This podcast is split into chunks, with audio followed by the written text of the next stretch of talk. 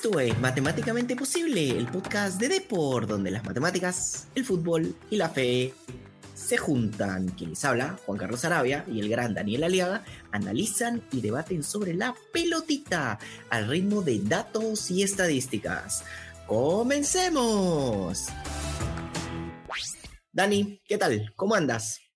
Eh, Juan Carlos, bueno, para empezar, súper contento, ya eh, hay, una, una, confluencia de emociones, la Liga 1 terminó, el Mundial ya se viene y, y mi equipo salió campeón, así que hay, hay, hay, bastante emoción, algo de nostalgia, porque la Liga 1 ya ha terminado bastante pronto, y sobre todo expectativa porque ya se nos viene el Mundial, ya no queda nada, o sea, el domingo estamos viendo el primer partido del Mundial entre Qatar y Ecuador y luego empieza esta vorágine de fútbol desde las 8, luego 5 de la mañana hasta las 4 de la tarde, así que estoy completamente emocionado por eso y quiero saber cómo desarrollaremos el programa de hoy. El programa de hoy, un programa especial solo sobre el Mundial. Así que te cedo la posta, Juan Carlos, para, para, para arrancar, para empezar. Así es. Buenazo. Entonces, a ver, mis queridos oyentes y videntes, el programa de hoy básicamente es como una previa entre al, Mundial y es, ¿quién crees que gana el Mundial? ¿Quiénes te van a sorprender en el Mundial? ¿Quién será la cenicienta del Mundial? Que es diferente, ¿ah? porque uno es como este equipo, yo no lo tenía mapeado, esa es la sorpresa, y es la cenicienta, es ese que de a poquitos así calladito entró y avanzó. ¿Y quién será la absoluta decepción del Mundial? Obviamente, nuestros queridos oyentes y videntes ya saben que si les gusta el programa, pueden escucharnos todas las semanas, los viernes en Depor, en Spotify, en Apple Podcast y, ¿por qué no? Visítenos en depor.com y acuérdense y agarro el celular para que ustedes entren a Spotify y plum, ponen su estrellita ahí y pueden justamente agarrar y ponernos un like y seguir viendo los programas y por qué no, acuérdense que siempre hablamos de programas previos también y conectamos, entonces ahí pueden ustedes saber eh, qué también pensamos, cuáles son los jugadores, cuál es nuestra línea de pensamiento sobre el fútbol, así que encantadísimos también que vean los programas anteriores. Pero bueno, sin más, Dani, vamos a lo que nos corresponde. Dime, por favor, ¿quién crees que va a ganar el Mundial? Eh, el favorito para mí es, eh, bueno, hay una lista de tres favoritos, no creo que, la que manejamos todos, que son el actual mm. campeón, Francia, eh, Argentina, eh, hay mucha expectativa. Con Argentina no la veo desde el 2002. O sea, no veo esa expectativa con la selección argentina desde el 2002 con Bielsa. Y a Brasil, a quien siempre Brasil es candidato. O sea, Brasil, entiendo, es la selección por excelencia en los mundiales, pero esta vez siento que Brasil llega con un Neymar en su mejor momento, con muchos atacantes ya jugando en los mejores equipos del mundo. Eh, Así que yo me decanto por la verde amarela. Eh, hay un tema ahí de, lo que puedo ver y de lo que me gustaría también. Me gustaría mucho que Brasil vuelva a ser campeón mundial. Creo que ya pasaron muchos años, desde el 2002, 20 años exactos. Muy casi muy similar a lo que ocurrió en el 70 hasta Estados Unidos 94. Sí, sí, Así sí. Así que eh, no me voy a esperar hasta el 2026 y creo que Brasil, creo que Brasil ya tendría que volver a gritar campeón y, ser el exa para que después lo empiecen a perseguir como siempre ocurre con Alemania, Italia y los demás, ¿no? Así que eh, me decanto por Brasil, eh, Juan Carlos. Creo que el poder en defensa y el poder en ataque que tiene un medio campo bueno, pero no a ese nivel, creo que le va a, en un torneo corto a dar la posibilidad de ser campeón. No sé cómo, cómo lo ves tú. A ver, antes que, que yo te diga cómo es que lo veo, porque no estoy de acuerdo, ¿ah? ¿Ya? O sea, sí me parece una buena opción, dicho sea de paso, pero no, no, no, la comparto del todo. Pero te mando algunos datos sobre Brasil. Brasil en eliminatorias tenía un promedio por partido de goles esperados de 1.84 y a su vez también una posesión de 57% de posesión de la pelota. Wow. Tenía una, una presión por acción defensiva, o sea, presionaba mucho a su rival, solo toleraba 14 pases. A su vez también no era un equipo muy vertical, en el sentido de que 17, ¿por qué? Porque tenía bastante la pelota.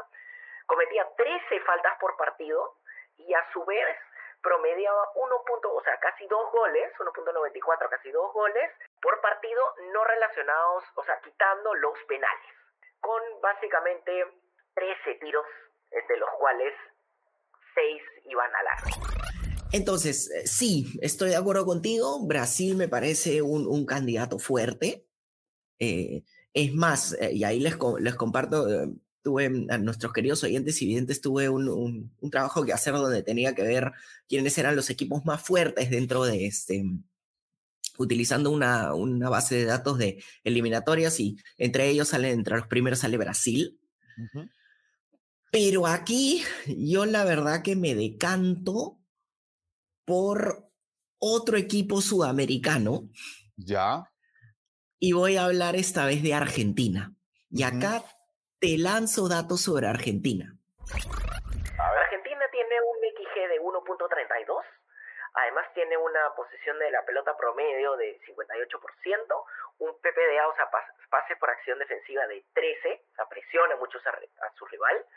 Además comete 12 faltas por partido, tiene 12 tiros, de los cuales 5 van al arco, y a su vez también eh, tiene en toques en área rival, tiene un promedio de aproximadamente 22 toques con 10 intercepciones y en total ha tenido 66 recuperaciones. Eh, ¿Qué implica eso? ¿Y por qué estoy eligiendo Argentina por encima de Brasil? Y acá también les lanzo mi cuadernito, ¿ah? porque eh, he estado armando también mis llaves, por ejemplo, sobre quiénes creo yo que, que van a ir avanzando. Lo que puede ocurrir es que, eh, perdón, Argentina y Brasil se van a agarrar en semifinal si es que salen los dos primeros de su grupo y va avanzando la cosa. Pero me parece que va a ocurrir algo muy parecido a lo que ocurrió en la Copa América, donde Argentina le ganó 1 a 0 a, a Brasil.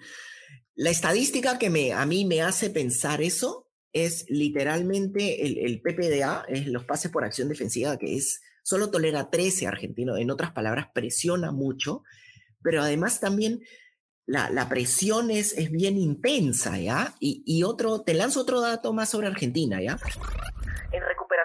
Rápidas tiene un aproximado de 5 por partido y en recuperaciones altas, o sea, en campo rival tiene 6 por partido en, en promedio.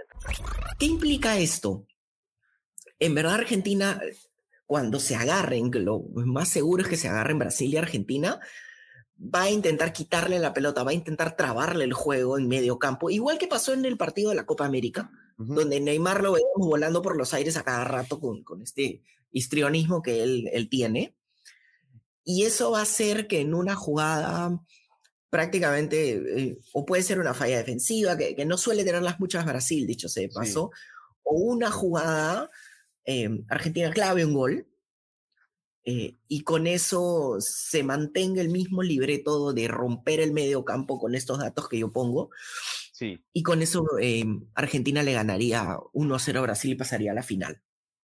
Sí, ahora, e, es cierto, o sea, eh, digamos, tomando como base que jugaron en una final de Copa América, que es un partido, digamos, a nivel oficial de los más importantes que han podido disputar, eh, creo yo que de ese equipo argentino muy probablemente sea el mismo 11 que enfrente a Brasil, sí. mientras que del equipo de Brasil que enfrentó a esa Argentina eh, no era todavía el Brasil que tenía a Vinicius Junior después de ser campeón de la Champions, ni a Anthony jugando en el Manchester, ni a Rafinha siendo jugador del Barcelona, o sea, Siento que la presencia de extremos potentes y capaces de, pasar en el uno contra uno, por decirlo menos, ¿no? o sea, son capaces de pasarse a dos o a tres, eh, podría hacer crecer a Brasil en la capacidad de poder salir o, generar más daño ante una presión alta. Porque eh, para ese partido, si mal no recuerdo, lo juegan Paquetá, Neymar y juega Gabigol de nueve, que es un buen jugador, que es un buen punta, pero Gabigol es un delantero más de de posicionarse entre los centrales, de, encontrar situaciones más que de ganárselas, ¿no? Entonces, igual, igual me parece totalmente válido. Siento que Argentina también es un, nunca lo había visto a, Argentina desde el 2002 tan candidato como ahora. Creo además el factor Messi, Messi viene muy bien, viene, viene jugando. Creo que de las primeras veces, Juan Carlos, que Messi es importantísimo para su selección, no solo por lo que se espera, sino por lo que hace. Entonces, eso me parece que, que incrementa las chances argentinas.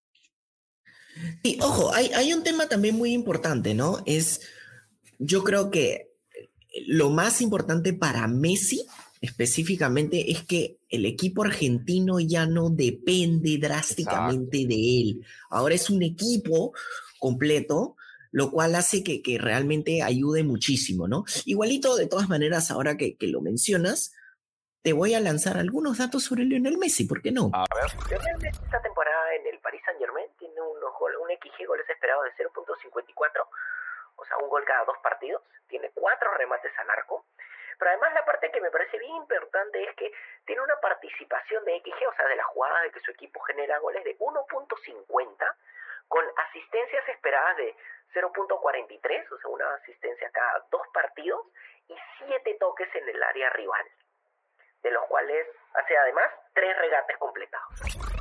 Además, lo que me gusta de Messi es que justamente eh, eh, ya, no, ya no hay esa dependencia de él, sino que él ahora juega más para el resto, lo cual es, es excelente, ¿no? Sí, que, es una, una, Argentina muy eh, de mucho juego y también de mucha, digamos, mucho esfuerzo, mucha, mucha agresividad. O sea, tanto De Paul como Paredes, ya no va a estar Los Chelsea, sino probablemente esté McAllister. Son jugadores que, que, además de jugar bien, o sea, además de tener detalles técnicos por encima del promedio, son capaces de ir al suelo, son, son capaces de volver, eh, eh, tienen muy metido este tema de ser interior, ¿no? De, de, ir a la marca, de mixto, de, ir a la marca y de jugar. Entonces creo que ellos son fundamentalmente la, la, la, columna vertebral de esta Argentina, que finalmente descansa en un Messi, que cuando Messi está inspirado es capaz de, generar situaciones desde él mismo, quizá ya no tantas por, por el paso de los años, pero también de habilitar a un Lautaro en su mejor momento y al que lo vaya a acompañar que sea probablemente Di María. Entonces, creo que sí que es verdad, o sea, Argentina y Brasil son eh, dos de los candidatazos para ese mundial, en un escalón quizá menor, no lo sé, pero Francia también me parece, sumado a Francia, a Benzema, pero una volante que ya no es la del mundial, o sea, no está en Kanté, no está Bogba, entonces, por ahí que cambie un poco, pero, pero sí, son de los tres equipos más importantes de cara a lo que se, a lo que se espera en, este, en Qatar 2022. Ojo, un tema importante y ahí, ahora que lo mencionas, te lanzo datos sobre Francia. Francia en eliminatorias tiene un XG o sea, de 1.50, o sea, mete tres goles cada dos partidos, tiene una posesión de la pelota de casi 60% con un PPDA de 17, comete 10 faltas en promedio por partido tiene 14 tiros más o menos al arco, de los cuales básicamente 5 van al arco, en los cuales y tiene un aproximado de 55 pases en, el último tercio. Pero además un tema importantísimo también eh, sobre el tema de la elección de Brasil y también por eso es que yo no elijo a Brasil, es que si mis cálculos están bien como estoy viendo el, la llave, Holanda se podría agarrar con Argentina en cuartos de final y Alemania se podría agarrar con Brasil, En, cuartos, eh, en cuartos de final. Entonces, estos temas son menos estadísticos, pero sí, sí tienen que ver también con... Em, va a haber un desgaste del equipo brasileño. Más complicada, es verdad. Sí, por supuesto. Y acá te lanzo datos, por ejemplo, de Alemania, ¿no? Alemania tiene un XG de 2.77. Además tiene una posición de la pelota también altísima, de más de, 60%. Eh, tiene, comete nueve, sí, comete nueve faltas por partido, tiene 22 tiros en promedio eh, al arco, eh, tiros, de los cuales 8 van al arco. Eh, y además tiene 50 pases en el último tercio. ¿Por qué? Porque son bien verticales, y tiene, pero tiene, por ejemplo, 10 intercepciones y recupera mucho la pelota, ¿no? Este, más de 50 recuperaciones por partido. Entonces... La verdad que eh, es un equipo muy, muy potente también, entonces no lo dejaría tampoco de lado, ¿no? Sí, sí, o sea, Alemania, digamos, tras lo ocurrido en Rusia 2018, por ahí que la figura de Alemania eh, se fue diluyendo, porque para 2018 Alemania también era candidata. Sí.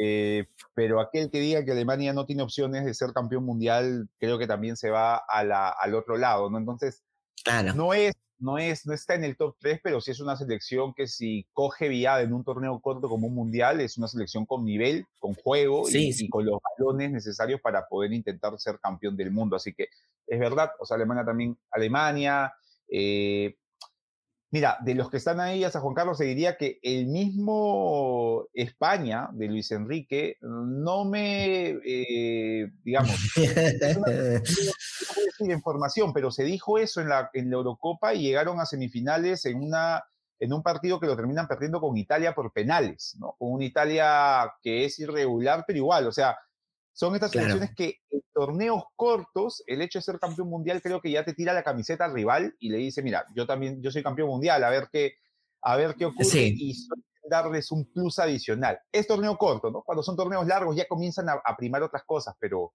un mundial siempre algo puede pasar. Claro, por supuesto. Bueno, Dani, a ver, ¿qué te parece si ahora vamos con quién te va a sorprender el Mundial, pero antes de eso, ¿qué te parece si respiramos un poquito? Y vamos a una pequeña pausa.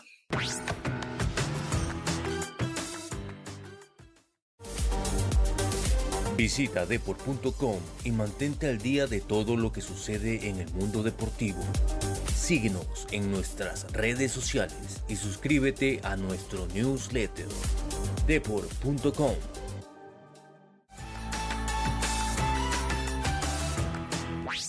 regresamos a Matemáticamente Posible, el podcast de Depor, donde las matemáticas, el fútbol y la fe se juntan. Bueno, ya hablamos de quiénes son nuestros candidatos, salieron varios equipos.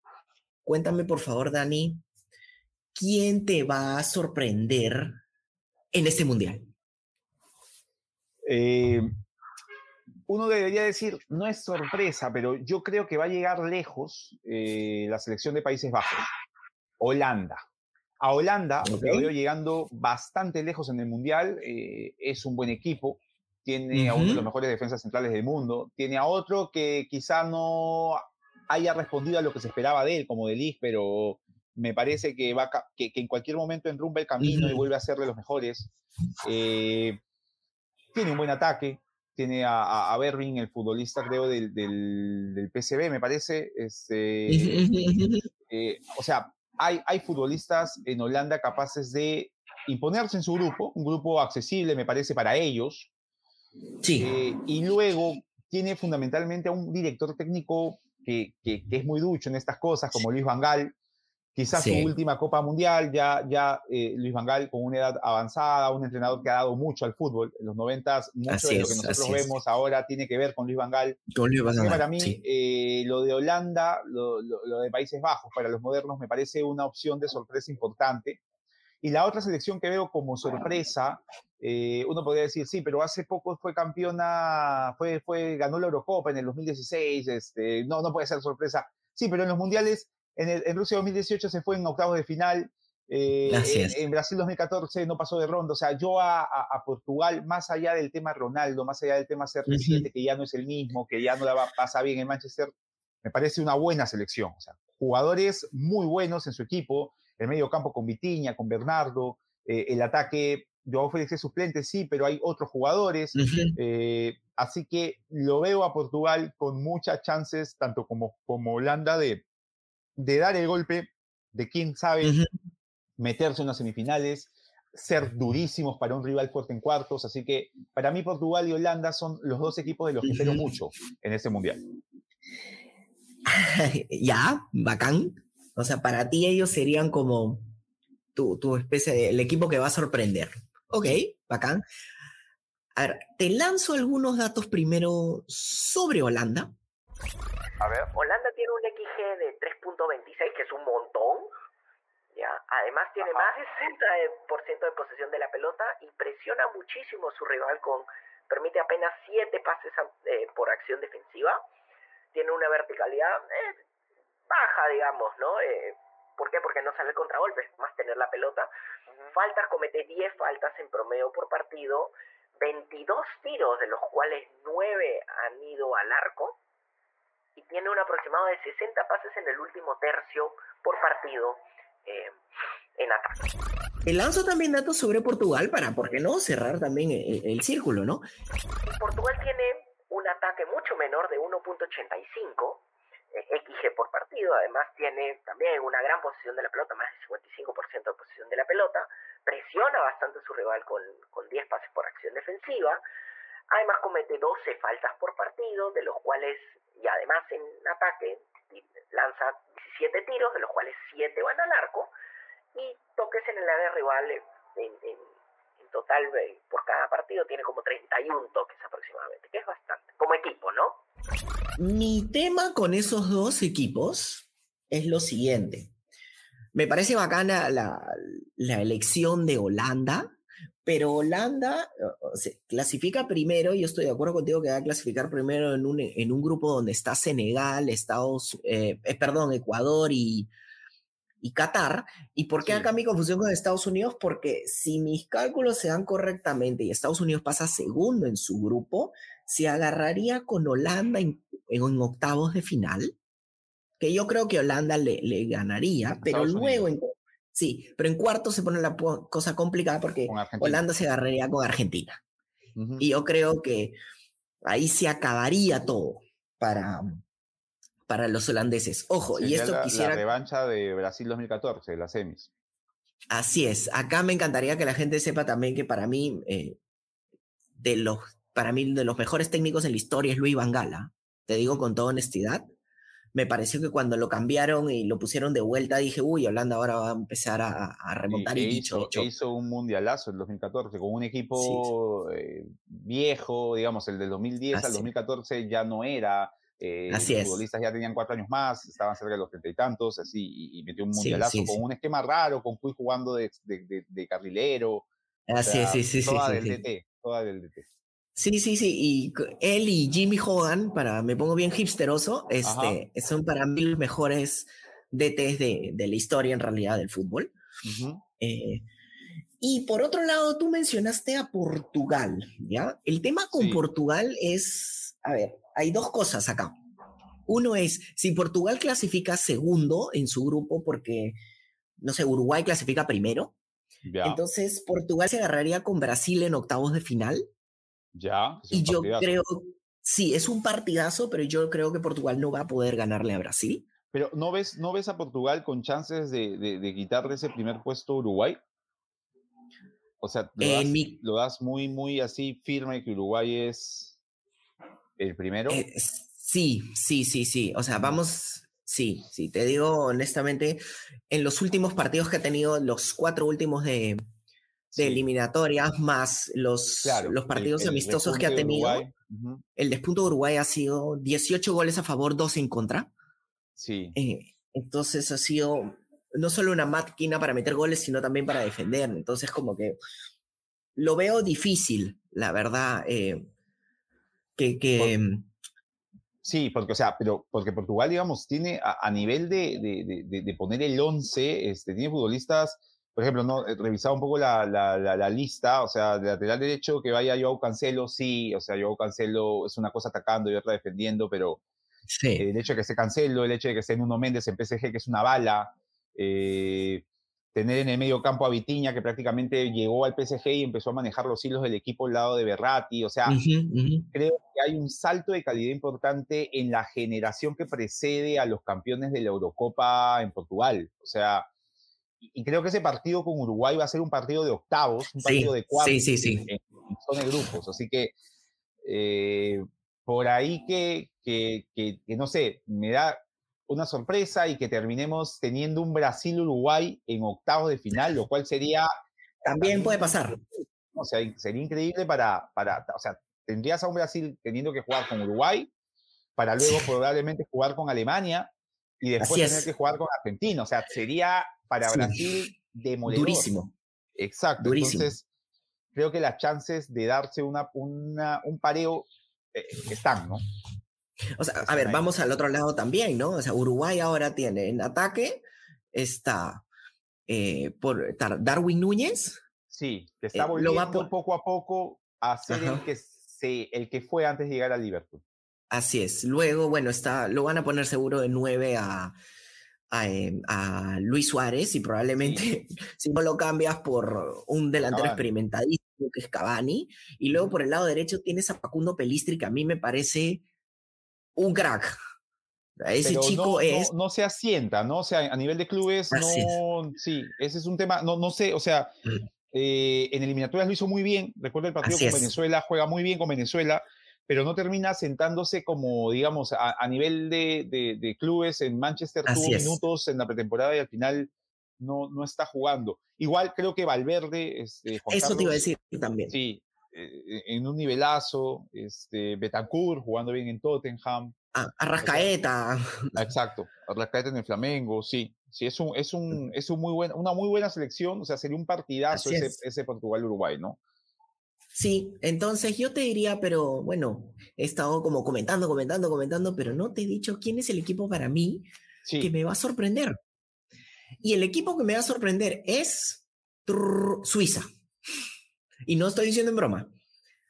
De verdad. Y ¿Lo ves a, no me estoy Suiza imponiéndose a Serbia en el grupo? Sí, sí, lo veo a Suiza imponiéndose en el, a, Serbia. Y acá te lanzo datos sobre Suiza. Suiza ha tenido una expectativa de gol en eliminatorias de 1.69. Bastante posesión de la pelota, más del 50%. Una presión por acción defensiva de 11 por partido ha sido un equipo que ha cometido 13 faltas en promedio, 15, casi 16 tiros, de los cuales 6 han ido al arco, y en promedio pases en el último tercio un aproximado de 63 pases, y en el área rival 30 toques. Tú me dirás, bueno, sí, pero juegan eliminatorias este, de, de UEFA y no sé qué, entonces no es tan, no es tan este, fuerte. Un momentito, un momentito. Suiza lo baja a Italia. exactamente, y por eso lo dije lentamente. Claro, claro.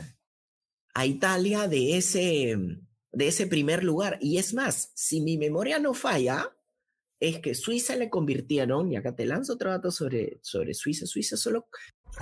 Le convierten dos goles en, en, en eliminatorias, además. Y uno de esos goles es contra Italia, además. Y los únicos dos partidos que empatan, porque todos los demás los ganan, es contra Italia, básicamente. Sí. Entonces, a todos los demás los pasó por encima. Y yo creo que es un equipo que puede sorprender. Además, hay otra cosa, es, y acá se complejiza con justamente nuestras opciones del, que estábamos conversando en su momento. Suiza si pasa, que yo creo que, que pasaría segundo en realidad, se puede agarrar o con Uruguay primero o con Portugal primero. Sí. Y si tú me dijeras, es un Portugal con un Cristiano Ronaldo, no sé, pues, este, en sus 30, te diría, bueno, ahí está más difícil. Pero ahora yo sí lo veo a Suiza con mayores posibilidades de, de poder este, pasar y además también, ¿por qué no? O sea, con Uruguay también podría pasar, por más que para mí Uruguay es un equipo, y ahora lo voy a mencionar de nuevo, eh, que sí tiene, que sí podría ser muy potente, más allá por la jerarquía, por, por todo el tema de cómo viven los uruguayos el Mundial. Sí. Yo creo que siempre las defensas potentes terminan pasando eh, por encima de los ataques potentes. Uruguay tiene los dos, pero Suiza sobre todo tiene una defensa muy potente el tema con Suiza e, es, cierto, ¿no? O sea, la defensa de Suiza es una defensa fuerte. Eh, tienen a Kanji en el, en el Manchester City, está Fabian Char, que particularmente un jugador que me gustaba mucho, incluso llega al Depor cuando estaba en primera división, se fue desapareciendo y ahora Newcastle nuevamente está tomando esos bríos, pero en ataque eh, no encuentro jugadores, eh, Juan Carlos, que te den algo digamos, distinto. Shakiri ya no es el de hace cuatro años, incluso el estar en un equipo de la MLS, no digo que la MLS sea una mala liga, pero no es lo mismo que estar en la Premier o estar en el Bayern Múnich. Entonces, eh, por ahí que creo que eso a Suiza le podría en un torneo corto generar, no hay alguien que dé un toque de diferencia en ataque. Cosa que, por ejemplo, para mí Serbia lo tiene, ¿no? Con Blaovic y Mitrovic en ataque, con, con Dusan Tadic como lanzador, con Milinkovic Savic, o sea, hay jugadores en, en, Serbia que son capaces de en un buen día hacer cosas increíbles, pero igual Suiza es una selección ordenada, es una selección fuerte, es una selección acostumbrada a pasar, así que no estoy del todo de acuerdo, pero sí te doy, te doy las fichas de que siempre me acuerdo lo mismo con Suiza y Suiza termina pasando de ronda y, siendo un rival complicadísimo para cualquier equipo que lo enfrente. Así que incluso le empata a Brasil en el último mundial en zona de grupos. Así que, eh, digamos, estamos ante una selección, ante una selección que sí tiene todas las chances de poder pasar de ronda, ¿no? Así que sí, estoy, estoy, estoy de acuerdo, medianamente de acuerdo con selección. es más, este, eh, Suiza le gana a, a España en el 2010. Claro, no, no, y luego ya España sale campeón. Acá es verdad. haces, sí, haces el comentario, te lanzo datos sobre Shakiri, básicamente. A ver. Shakiri básicamente tiene 0.19 asistencias esperadas, tiene 0.09 goles esperados, que es muy por debajo de lo que él solía tener, 1.70 remates por partido, pases en el área rival eh, tiene dos y tiene dos apenas toques en el área rival. Es muy por debajo de lo que él solía tener. Eh, tú mencionas justamente este, a otro equipo interesante que es eh, Serbia. Y si vamos a Serbia, Serbia sí, pues eh, y acá te lanzo datos sobre Serbia. Serbia tiene un 1.63 goles esperados por partido, 55% de posición de la pelota, 11 pases por acción defensiva, 13 faltas, casi 14 en realidad, 15 tiros, de los cuales 6 van al arco y tiene un aproximado de 28 toques en el área rival. Y aquí, ya que lo mencionas también, te voy a lanzar datos sobre uno de mis jugadores favoritos y creo que tuyo también, Mitrovic, obviamente. En esta temporada... Tiene 0.43 goles esperados, 4 remates por partido, 7 toques en el área rival, eficiencia en el área de 7.53, que combina el porcentaje de éxitos en, duelos aéreos, ¿no? junto con el volumen de jugadas que tiene, y una participación de 0.75 XG en su equipo. Entonces, si bien yo estuve muy, este, como no sabía si Serbia, si, si Suiza, pero los suizos siempre encuentran la forma y además, yo entiendo tu argumento sobre Shakir es muy bueno, pero también me pongo a pensar, eh, Suiza siempre ha sido más que la suma de, sus partes, desde, vamos, desde los 20, cuando eh, se inventó el famoso Volga Clip, o sea, el, ¿no? Entonces de... La defensa de 6, ¿no? Que utilizaba... Así es, con el, con el libero, exacto. Con el libero y metían cinco atrás, entonces, y ellos han sido revolucionarios de sistema, sintiéndose como un equipo chico que luego salía. Entonces, este, y salía de contragolpe. Entonces, la verdad que los suizos siempre juegan, sabiendo, yo sé cuáles son mis fortalezas, yo sé cuáles no las son, entonces voy y voy a explotar lo que tengo, ¿no? Sí, o sea, han sacado, han sacado resultados. En el 2006 empata con Francia en zona de grupos, 2010 le ganan a España, eh, en el 2014 terminan clasificando porque le ganan en Sudamérica Ecuador, que era Ecuador tenía que ganarles a ellos y en el 2018 meten ese empate y ante Brasil y una victoria ante Serbia. O sea, es un equipo, el suizo, como bien dices tú, que termina siendo más el todo que la suma de sus partes. Es verdad, es verdad. Así es. Pero bueno, Dani, ahora nos toca ver quién será la cenicienta del Mundial. Mira, eh, partiendo de, digamos, de un análisis rápido de los grupos, creo que, que hay siempre por lo menos dos claros clasificados en, cada grupo. O sea, se ve medio complicado mandarnos a decir, este equipo va a dar la sorpresa. Pero si tengo que apuntar alguno, eh, pese a que considero que, por ejemplo, en el grupo de Alemania, España, Japón y Costa Rica, me parece que los dos que pasarían serían Alemania y España. Eh, siento que Alemania y España, los dos, son capaces en este mundial de las mejores y de las peores cosas. O sea, lo veo a una Alemania o una España trastabillando con Japón y permitiéndole a Japón por ahí pasar de zona de grupos a, una, unos octavos de final y generando ahí un cambio en, las predicciones. Eso por un lado, veo a Japón con una pequeña chance de hacerlo. Y en el grupo de Bélgica, Croacia, Canadá y Marruecos, eh, los veo a los canadienses también con una ligera chance de poder discutirle a una Croacia ya que en el 2018 era mayor, con cuatro años más, eh, con el subcampeonato en las espaldas, por ahí cojear un poquito y permitir que Canadá. Marruecos es una selección que particularmente en el 2018 me llamaba mucho la atención, ahora no tanto, pero también, o sea, veo a Canadá pudiendo meterse y veo a eh, Japón con mayores chances que Canadá también poder ingresar a una clasificación como segundo en su grupo. O sea, creo que ellos dos serían los que podrían hacerlo. O sea, no me la juego del todo, pero si me, me, me, me los tengo a ellos. Estaba pensando en tus, en tus elecciones, vamos a ponerlo así, y acá te lanzo datos sobre Japón. A ver. Japón tiene un de 2.17 posesión de más de 55% de posesión de la pelota, tiene un PPA de 10 pases, un, comete casi 14 eh, faltas en promedio, tiene 16 tiros de los cuales casi 8 van al arco y tiene 34 toques en el área rival, 8 intercepciones y casi en total 80 recuperaciones en, todo su, su pasaje por, por las eliminatorias.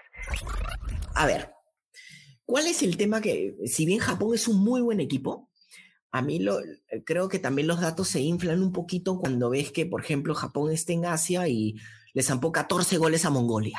Claro, es un equipo dominante allá. Mm. Sí, entonces es un pez gordo dentro de una pecera que es un poquito más pequeña, ¿no? Entonces a veces podría también generarnos esa confusión. Pero también ahora que lo mencionas, te lanzo datos sobre Croacia, ¿sí? Croacia tiene XG de dos goles por partido, tiene más del 50% de posesión de la pelota, lesiona también a su rival con 8 pases por acción defensiva, comete 11 faltas por partido, 18 tiros, de los cuales 6 van al arco, y tiene un aproximado de 32 toques en el área rival. Ojo, eh, siempre hemos estado tentando en que Japón podría ser un equipo que sí tiene eh, la posibilidad de, ser sorpresa, pero la verdad que veo muy complicado que Japón pueda eh, vencer a tanto a Alemania como a España. Yo entiendo lo que me mencionas del tema de, de que pueden trastabillar. Sí. Pero ocurre estos temas de la famosa jerarquía, como le llaman, ¿no? Entonces, eh, le pasó a Japón en las últimas, este, en, el último mundial, ¿no? En, cuando se agarró con Bélgica, estaba ganando 2 a 0.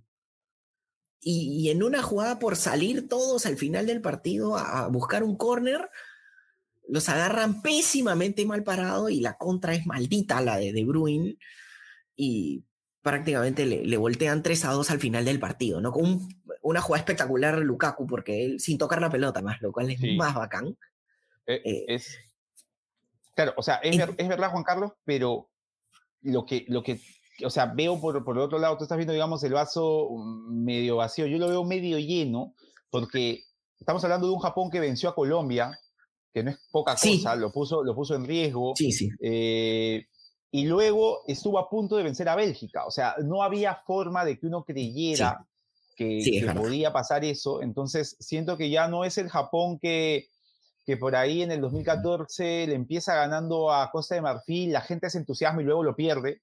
No, o sea, es un Japón que eh, se impuso a Colombia, se impuso bien contra Colombia, una Colombia que lo había goleado en el 2014, ahora le ganó y luego a Bélgica, una selección top a nivel mundial, estuvo a nada de ganarle, quizá por el tema de la experiencia, como bien dices tú.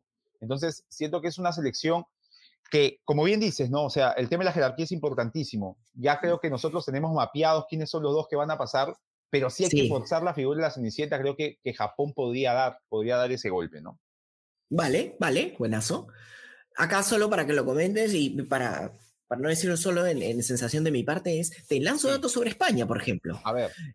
España tiene un XG de 1.53, tiene lógicamente una posición de la pelota enorme, de más del 70% en, en promedio, tiene 11 faltas por partido, además lanza 14 tiros, de los cuales 5 nomás van al arco, y lógicamente pues pases en el último tercio tiene 63 en promedio por partido y 34 toques en el área rival, 8 intercepciones y 70 recuperaciones, 4 recuperaciones rápidas y 8 recuperaciones altas.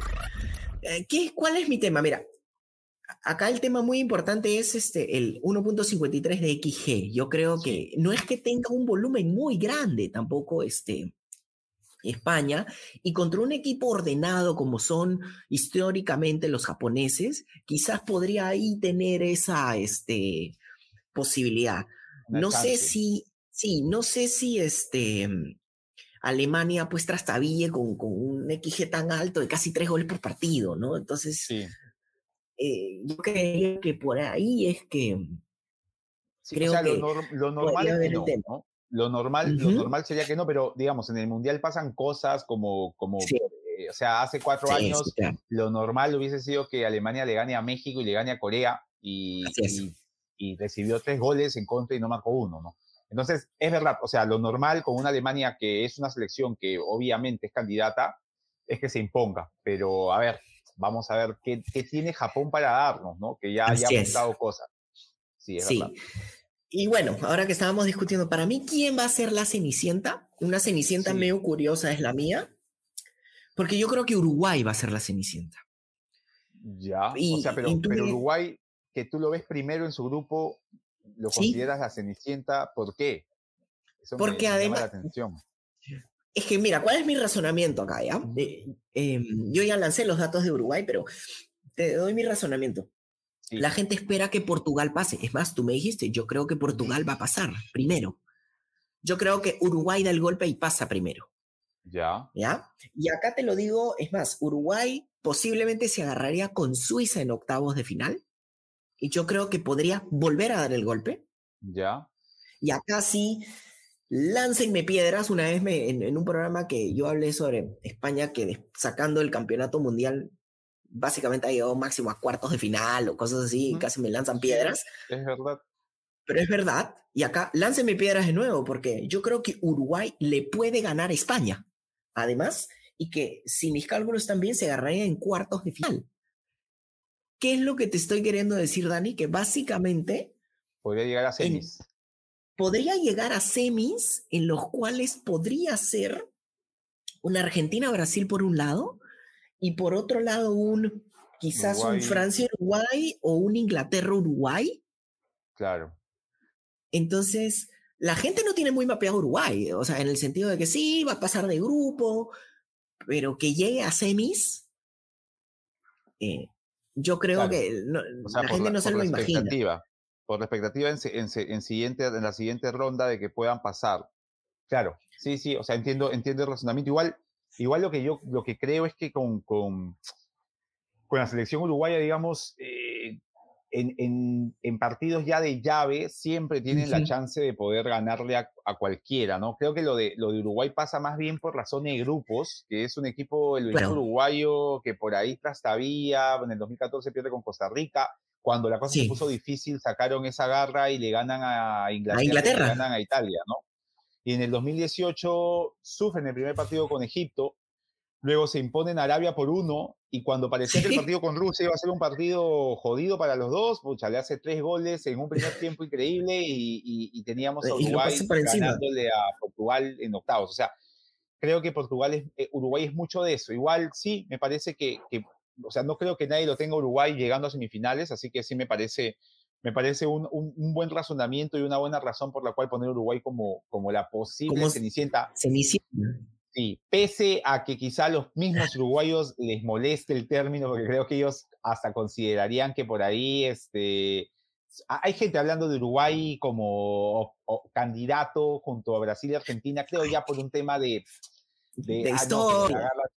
somos campeones mundiales y todo lo demás. Pero sí, sí, o sea, se entiende mucho el, el razonamiento en cuanto a, los, a las opciones de estos equipos ya, no solo de pasar de grupo, sino de tentar por qué no llegar a una final.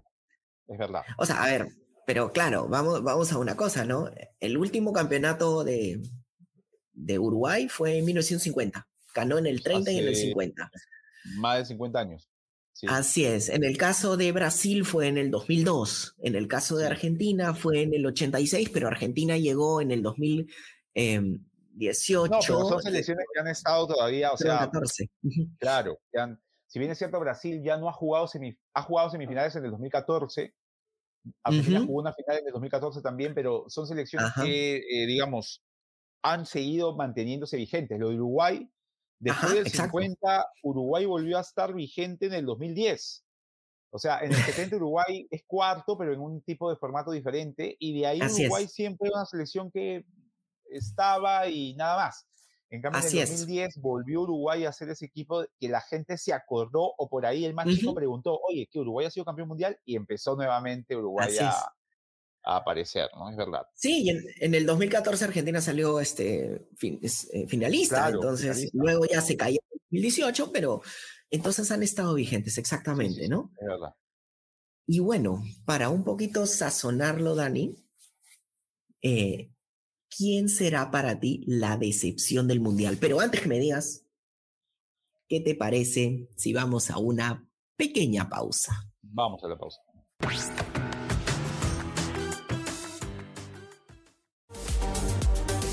Visita deport.com y mantente al día de todo lo que sucede en el mundo deportivo. Síguenos en nuestras redes sociales y suscríbete a nuestro newsletter deport.com.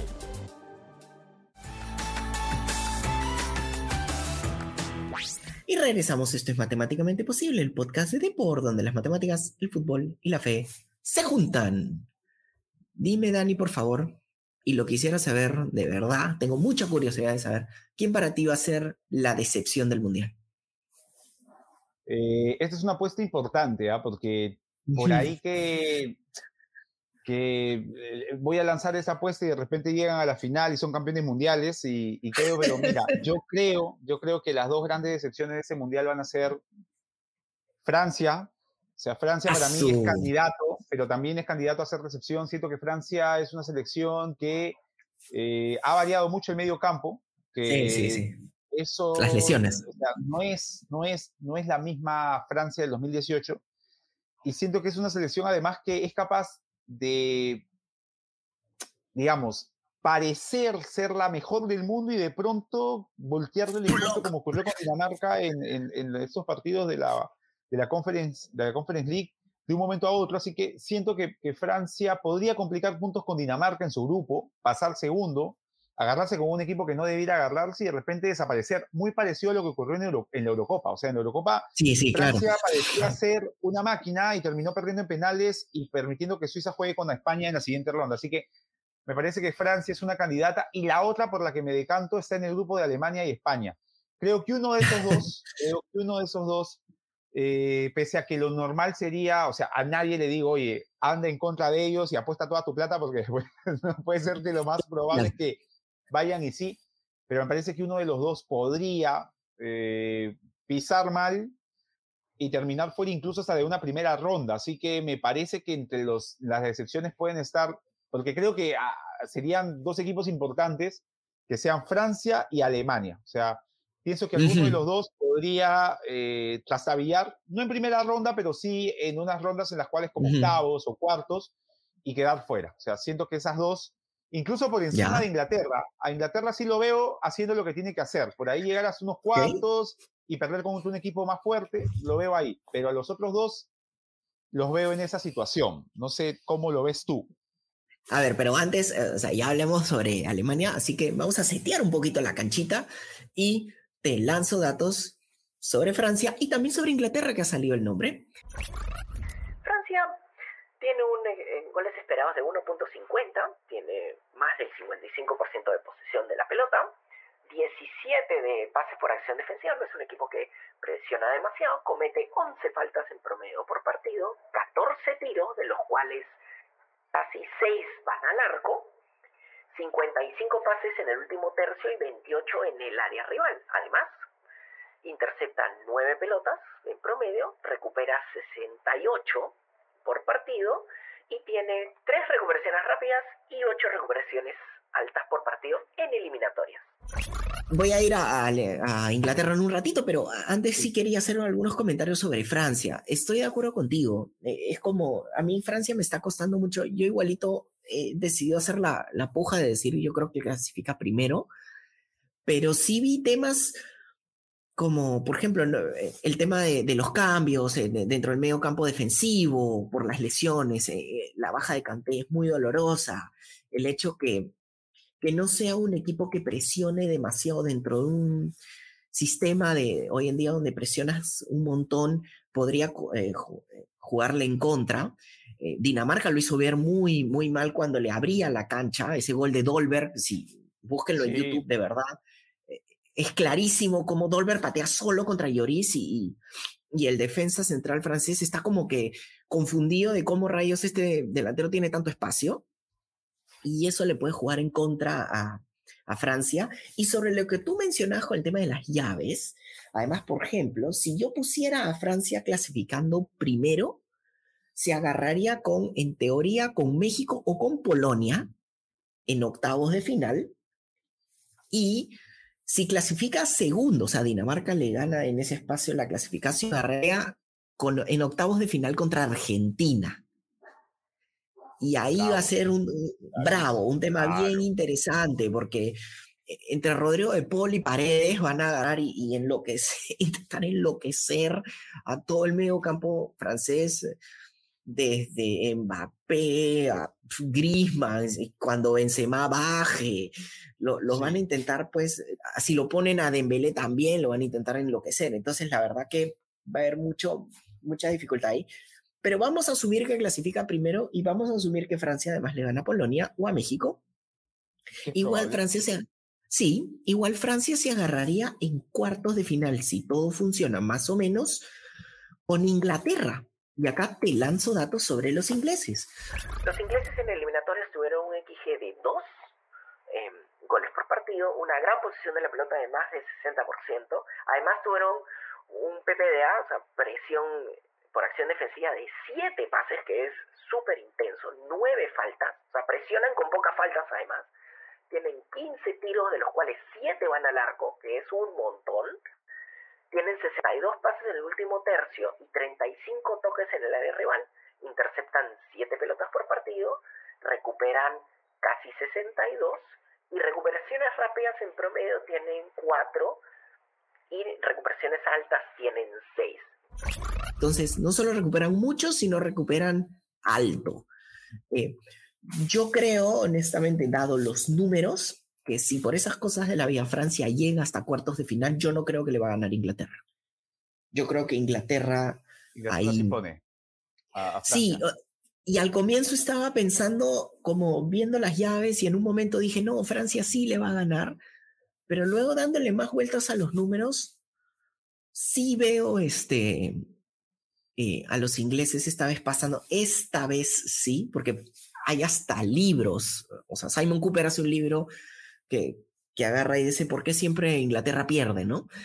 este, y habla de los, claro, y habla de los mundiales, etcétera, etcétera, pero de verdad siempre es como que ocurre algo con los ingleses cuando tienen buenos equipos y, y terminan perdiendo, pero tengo la impresión que esta vez llegaron a la final de la Eurocopa eh, la gente dirá, no, pero había un, problema ahí con la localía, entre comillas. Pero, llegaron, llegaron muy pero bien. Llegaron bien. llegaron, muy bien. Llegaron siendo, siendo superiores, ganándole a Alemania sin, ningún tipo de, digamos, de duda. Que hay alguna polémica o duda, sí. Ahora, Juan Carlos, solo lo que quería, digamos, mencionar es que cada vez que tú refieres, ¿no? En el cuarto se podían encontrar estos, o sea, yo estoy buscando de que sea así, digamos, de que, que no ocurra lo del 2002, de que de repente teníamos a, Turquía, a Estados Unidos, a Suecia. no tengo, no tengo, claro, no tengo nada contra esas elecciones, pero lo que a uno siempre quiere es que se agarren los campeones mundiales, que se agarren los equipos más fuertes, porque se supone que debería ser así.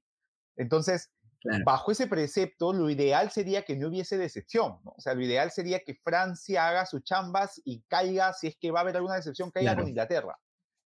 Pero eh, en este juego de las, de, las, de, las, de las apuestas, creo que sí. O sea, eh, me parece que, que, está la opción de, de, Francia y lo que tú me indicas, ¿no? Que Inglaterra sería capaz de ganarle. Creo que ganando la Inglaterra-Francia, igual sería decepción, ¿ah? Eh, porque eh, Inglaterra no es una selección habitual en mundiales, al menos, de llegar a semifinales. Creo que la última vez fue en el 90. Así es, eh, sacando la de anterior. Claro, con, una gran generación. eh, eh, y en el 2018 obviamente, pero digamos, habían pasado 28 años para que lo hagan. Sí, exacto. Entonces,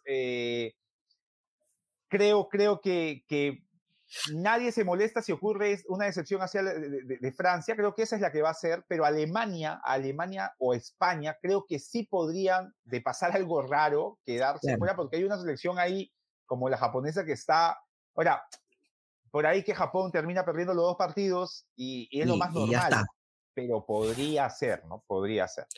Ojo, eso es una terminología diferente con el tema de decepción, ¿no? Porque por un lado, claro, decir que eh, Alemania o España, que han sido campeones mundiales, se van en primera ronda, sí, sí puede ser visto como una decepción. Ojo, yo acá voy a ser bien contundente, ¿ya?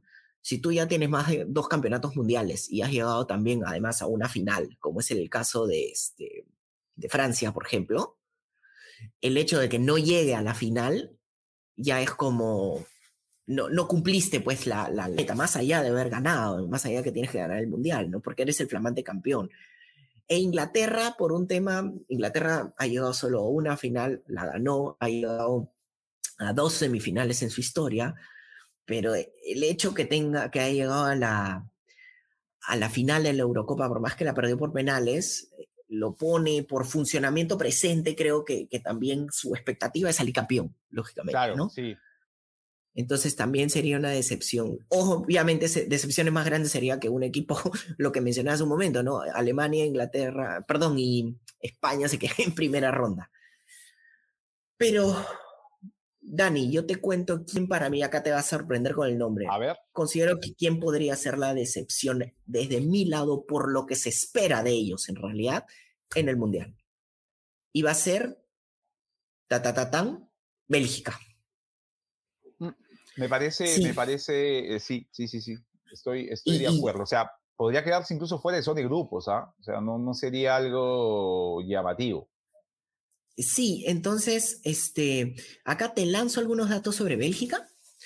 Bélgica tiene un XG de 1.91, además tiene una gran posición de la pelota de más de 55%, tiene un PPA de 11 pases por acción defensiva, comete pocas faltas, 9 faltas por partido, lanza 16 tiros, de los cuales 7 van al arco, tiene 60 pases aproximadamente en el último tercio, de los cuales hay 30 toques en el área rival, 7 intercepciones, 70 recuperaciones, y las recuperaciones rápidas son 3 por partido y las recuperaciones altas son 6 por partido. Pero sí, ahí también hay un tema de, la gente dice, bueno, Bélgica tiene a Kevin De Bruyne, tiene, bueno, al, al, hermano de Eden Hazard, que también es muy bueno, tiene obviamente a Courtois, a Lukaku. tiene una constelación de jugadores, a Bitzel, tiene una constelación de jugadores espectaculares, pero como dices, podría quedarse en, en, fase de grupos. Yo sí lo veo pasando incluso en, en, fase de grupos, pero yo creo que... Se... octavos, de ser segundo. Ahí te iba a decir, si sale, eh, en, mi caso, yo creo que se podría enfrentar incluso con España, si sale, si sale primero de su grupo, y yo creo que ahí se acaba todo para ellos. Sí. ¿No lo ves a, Bélgica imponiéndose a España? No. porque tiene, o sea, pero tiene el poderío ofensivo para, para hacerlo. O sea, Bélgica es una, un equipo que, al menos en el 2018, era de los mejores equipos atacando en transición. O sea, saliendo de defensa a ataque era capaz de hacer mucho daño y lo, y lo, y lo demostró ante Japón y lo demostró en el segundo gol ante Brasil, ¿no? Es, un equipo que con espacios que creo que los equipos de posesión siempre te las dan y, España es uno de esos, o sea, sería capaz de hacerle daño. Ahora, si España le quita la pelota, eh, ya eh, creo eh. que ese sería el problema, ¿no? No, no hay un recuperador nato en, en, en Bélgica, ese sería un gran inconveniente. Sí, sí, sí. Y además también acuérdate una cosa, yo estoy asumiendo que Bélgica le gana a Croacia. Sí. Pero si vamos, y ya, ya lancé los datos sobre los croatas que tú me los mencionaste, pero si ya tengo que pues decir que Bélgica no le gana a Croacia y queda segundo, igual se agarraría en octavos de final contra Alemania si es que Alemania queda pero. Ahí, ahí sí lo veo, a, a Bélgica con Alemania lo veo más jodido, a Bélgica con España. O sea, con España creo que tendría una chance. Tendría la chance del equipo que enfrenta a un equipo de posesión. Alemania tiene mucha posesión, pero Alemania es un equipo que golpea más que España. O sea, Claro, sí. Su buen momento es capaz de traducirse en resultado, exacto. Entonces ahí creo que, que, se acabaría, digamos, o sea, pero que si Bélgica se va contra Alemania, creo que no es fracaso. Si Bélgica se va contra España, esta España, que pese a que es una buena, es un, o sea, es un, es un equipo que puede ser mejor, pero creo que sí sería sí sería duro para ellos, ¿no? Después de haber sido semifinalistas y, con un equipo joven, creo que ahí sí les chocaría o, les, dolería a los fans de Bélgica quedar fuera de una selección española en, recién en crecimiento, ¿no? Eso pasaría. Sí, sí, sí, sí, tal cual, tal cual. Entonces, Dani, cuéntame por favor ahora a qué barco nos va, o mejor dicho, avión, nos vamos a subir para el siguiente programa?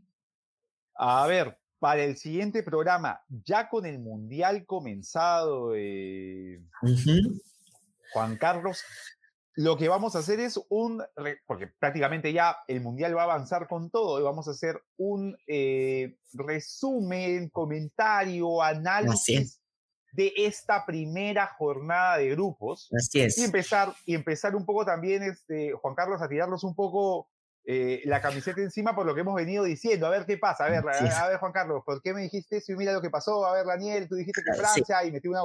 Entonces, eso vamos a ver eh, ahora en el programa que se nos viene, tomando en cuenta que eh, ya se vienen los grupos del Mundial, ya se viene el Mundial, así que todo lo que viene a próximamente, matemáticamente posible, Juan Carlos, va a estar relacionado a la máxima competición en el fútbol mundial, que es el Campeonato Mundial de Fútbol. Así que eso es lo que, es lo que nos espera para los siguientes episodios. Por supuesto que sí. Y acuérdense, nuestros queridos oyentes y videntes, si les gustó el programa, y espero que sí, obviamente, escúchenlo cada semana los viernes en Deport, en Spotify, Apple Podcast y visítanos en deport.com. Y recuerden con su celular poner una estrellita en Spotify para eh, seguir creciendo con nuestro programa. Les mando un súper abrazo y ya nos vemos para la siguiente y el comienzo de esta full, full, full cobertura mundialista. Un abrazo para todos. Abrazo a todos. Buen mundial.